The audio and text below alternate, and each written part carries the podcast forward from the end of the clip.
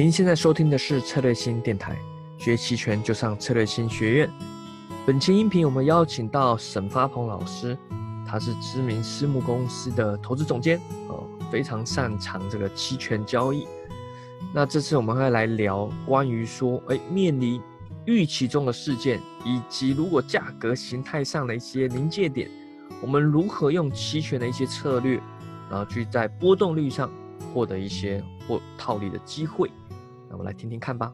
套利执行当中的风险与技巧，第一个，买入跨市和卖出跨市是主要的执行策略，但如果更保守一些，是可以买入跌势和卖卖出跌势的。比如说，我现在是赌这个事件会带来波动的影响，那我可能可以买跨市，但是呢，可能我万一怕我错，我可以买入跌势，也就是说，我可以买入平跨的，买入跨市的同时呢，去卖出一个更远的双卖，就是组组成跌势。然后呢，卖出跨市和卖出跌势，就是你可以理解为是相相类似的一个。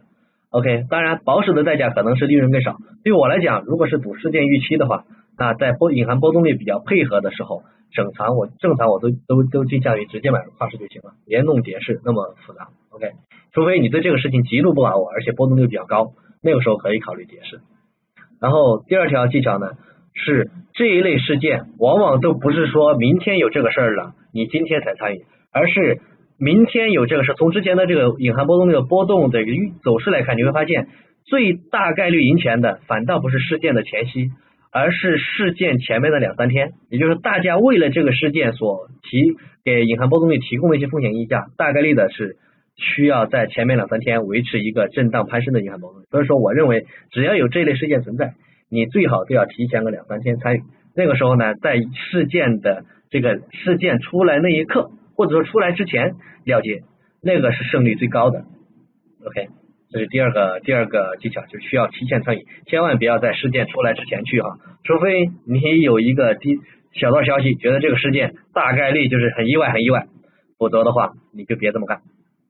然后第三个技巧就是靴子落地的时候，往往是波动率最高，除非这个预期非常的意外，只要不是非常意外，即便是有一点点小意外，那 OK 了。那靴子落地时刻，小意外那个带来的波动率上涨之后，宣泄出来那一两那那那么一短很短的时间之内，那 OK，我认为那个时刻波动率就应该是后面一段时间的最高最大最大的波动率。所以说一般的时候呢，是事前事情发布前就平仓，我个人建议事情发布前就平仓，然后呃避免在事情公布之后，你还得面临一个预期内还是预期外还是超预期多少的问题。所以我认为就是事前直接平仓就可以了。如果你觉得预期变动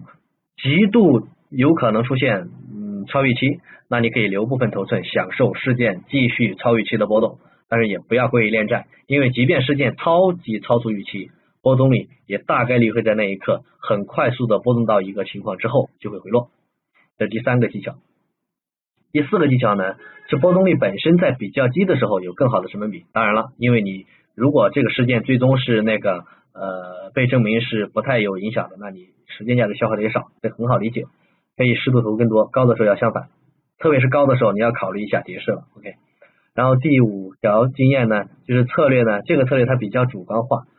需要交易者对于这个事件脉络的发展和把控非常的高，嗯。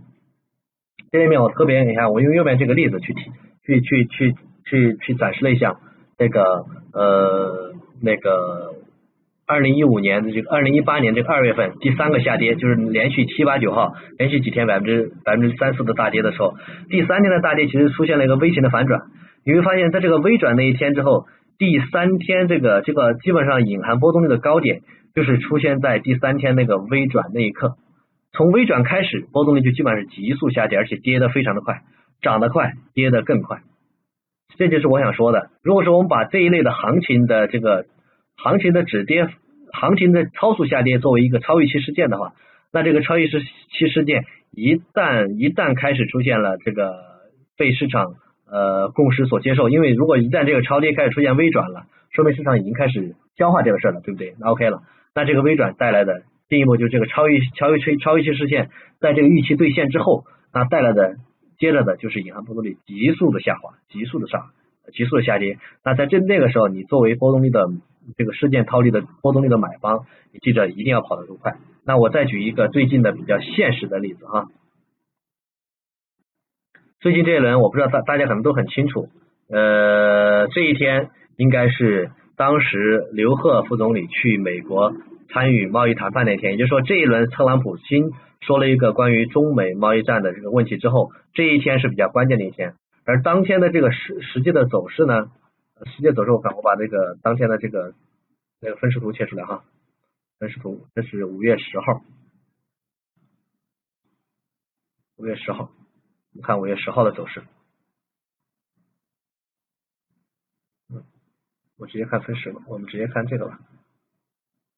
看五分钟线吧，大概就这一天，把它放大哈。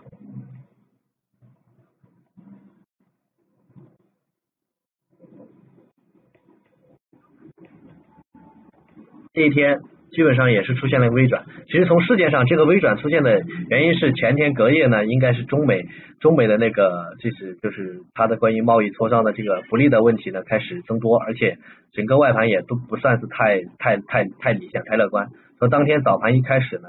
基本上因为这个贸易战的这个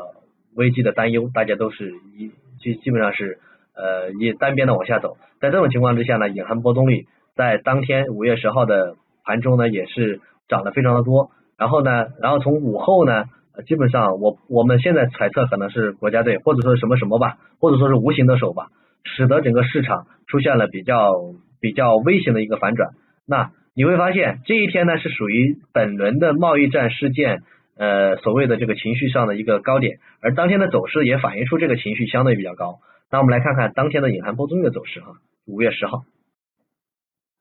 这个呢是我自己统计的，我每天都会监控的一个图，后面可能会说的比较多。我做一些所谓的 skew 啊，都是从这个图里面去做一些历史的监控的。那我们来看五月十号这一天，这个呢是呃历史波动率的走势。五月九号那一天，最近这段时间都是你看五月十号之前是二七，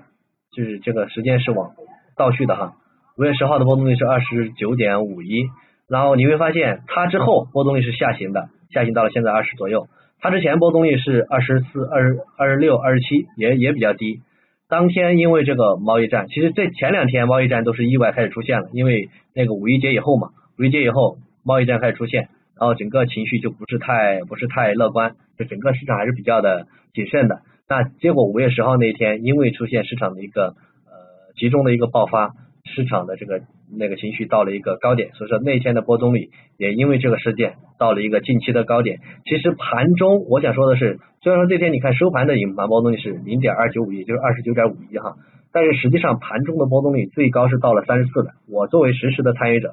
在盘中三十四那一刻，我是我是随时看到，而且也有所动作的。如果你在盘中三十四那一刻，你看到微信反转。你不提前了解，或者说你到三十四你还不了解，呃不不做提前了结，选择了在微信反转更确立以后，你在三十二了结，那也比这个尾盘的二十九点五要高很多。所以其实我进一步来就想说这个事情，那就是作为一个正常的，特别是我们去赌波动率，在某因为某个事件出现的是暴涨，那正常在那个事件出现那一刻，或者说那个事件出现稍微情绪。稳定或者说逆转那一刻，一定要跑得够快，否则你的之前的这个为了赌这个事件套利带来的这个波动率多头的利润，都会在很快的时间会减少很多。这是第一个。然后第二类呢，就是形态的套利。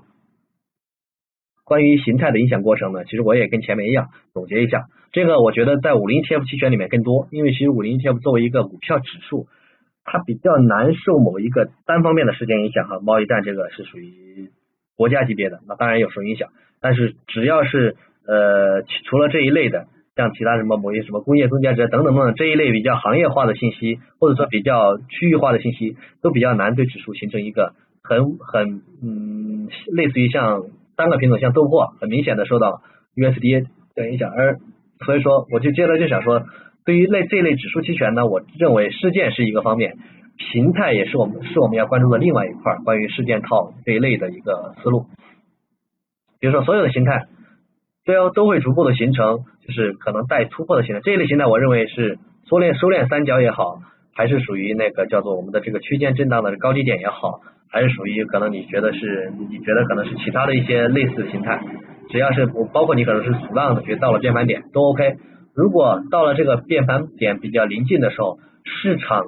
要突破不突破，市场要变盘不变盘的时候，那个时候可能也算是市场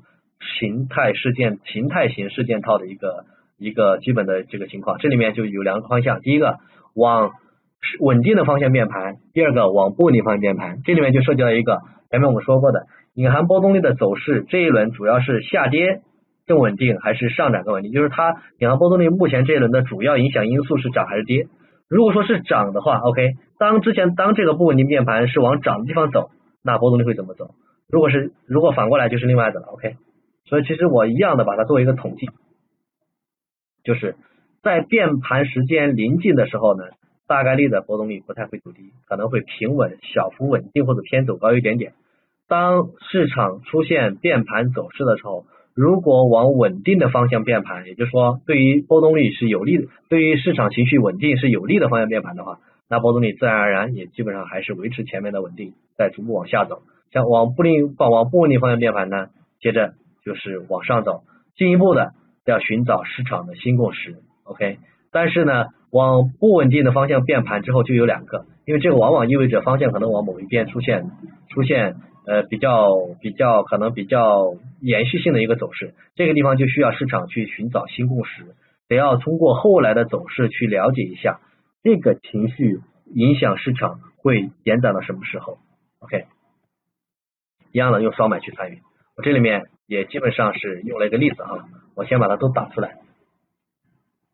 基本上技巧也都总结为这几点，第一个就是有效的变盘形态识别是关键。三角区还是重要压力支撑，需要你第二个就需要交易者知晓波动率和行情的关系。比如像我图示的这个压力，这个三角区是去年底哈，去年底整个是横盘震荡，到了这个地方，当时在压力区突破之突破那一两那一两那第一天，其实波动率是属于基本上没怎么涨，只是微涨。但波动率继续往下行之后，你会发现波动率就明显涨了。那个时候那个时候。呃，在之前那一两天，你就应该敏敏感的发现，这个时候主导波动率的这个情绪的，应该是市场的这个下跌情绪。一旦市场下跌的话，波动率会走高的。那在这个时候变盘，如果往上变盘，不影响您对波动率的变盘、波动率变化、波动率的判断，应该是继续稳定。如果一旦往下变盘的话，那 OK，你要知道波动率大概率是要往上走的。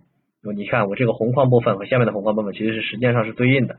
OK，所以说我们在做形态道的时候要了解。波动率目前和行情是正相关还是负相关？如果与行情的关系比较小的时候呢？OK，那我们就要寻找一下突破之后的趋势有可能引起波动率的适度向行，因为在这种情况下，市场需要寻找一个呃波动率的这个一呃波动率这个主要逻辑，因为如果说是呃行情从震荡转为趋势，一旦趋势出现了在某一个地方，你像你像我这里面同样图示的哈。之前这一轮下跌之后，波动率上涨，然后下跌止下跌的回稳之后呢，波动率开始止跌，然后呢回弹之后，波动率先是下跌，但是在波动率呃在这一轮上涨之后，波动率先下跌哈，在结果呢这个这一轮上涨大家都知道，从一月四号开始这轮上涨就基本上没怎么歇过气，就基本上没怎么停歇过，随着行情的这个上涨不断的超出市场的预期。市场的参与者开始发现可以去独涨了，也就是说，后面你接着就会发现这个隐含波动率从之前的下跌到了低点之后转为单边的往上走，也就是说，独涨的人会逐渐的增加。这就是现在，如果我们的这个行情出现了突破之后，在最初的趋势里面可能是对前面的一个修正，但是当这个趋势修正到一定程度，打或突破了市场在某一刻的这个。这个叫做情绪的这个点之后，那市场市场要形成一个新的行情和波动率之间的关系，OK，这是第二条。第三条是，如果这个时候的策略赚的，其实这个时候策略未必赚的是波动率的钱，因为这个时候如果形态突破突破之后哈，价格往两边运行，其实可以赚德尔塔和伽马的钱。也就是说，如果你德尔塔不去对冲的话，你其实除了挣伽呃波动率钱，你还能挣德尔塔的钱。所以说，其实这种情况下未必可以，未必需要对冲。OK，然后第四条呢，波动率本身要比较低的时候呢，有更好的成本比，这个和前面是同理的哈。那我这个地方就不多说，这个呢就是这一次要聊的事件套的影响。好了，那音频就要到这边。那如果想了解更多一些期权策略或者一些风控，还有做卖方的一些技巧，我想要多听沈发鹏老师的课，欢迎在策略性学院上。去报名老师的课程。那如果你想参加线下实战班的课程，那我们一样有在上海的齐全独胜班，然后十一月十一月初的时候，那也欢迎报名参加，跟大家做交流。好，无论你想报名什么课程或想咨询什么课程，一样都可以在策略星学院网站，或者是策略星公众号，或者是咨询策略星小姐姐。啊，还有也可以在喜马拉雅电台下方留言咨询。好，那我们下期再见喽，拜拜。